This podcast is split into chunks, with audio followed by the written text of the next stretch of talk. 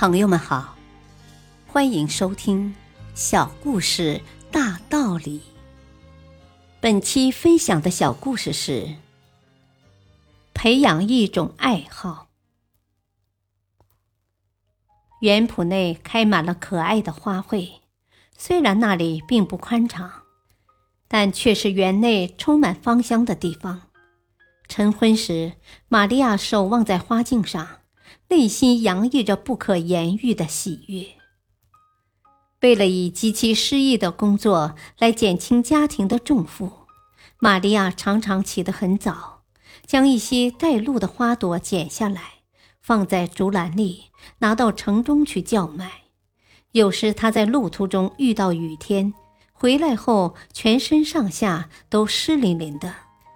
但他还是一边不以为然地用手帕擦拭着额头上的雨水和汗珠，一边笑着对家人说：“啊，我已经完成了一件很美的工作了。”天将近中午时，玛利亚通常会放下写了没几页的文章，匆匆地赶到厨房。玛利亚拥有养花与文学两样爱好，她在这两件事情上。寄托了自己全部的精神，他懂得生活，了解生活的艺术，倾心于美的、崇高的、有意义的事物与工作。最后，他的生活本身就变成了艺术。屋子是简陋的，饮食是粗劣的，衣裳是过时的，写作是繁忙的，那又有什么关系呢？又有什么能阻拦一颗淳朴的心灵去感受生活中的美呢？一个人若倾心于那最崇高的美的境界，就如同彩云飞向高空。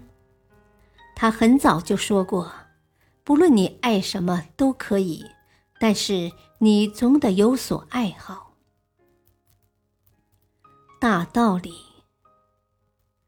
你有所爱好。精神才会有所寄托，心灵才会有所依附。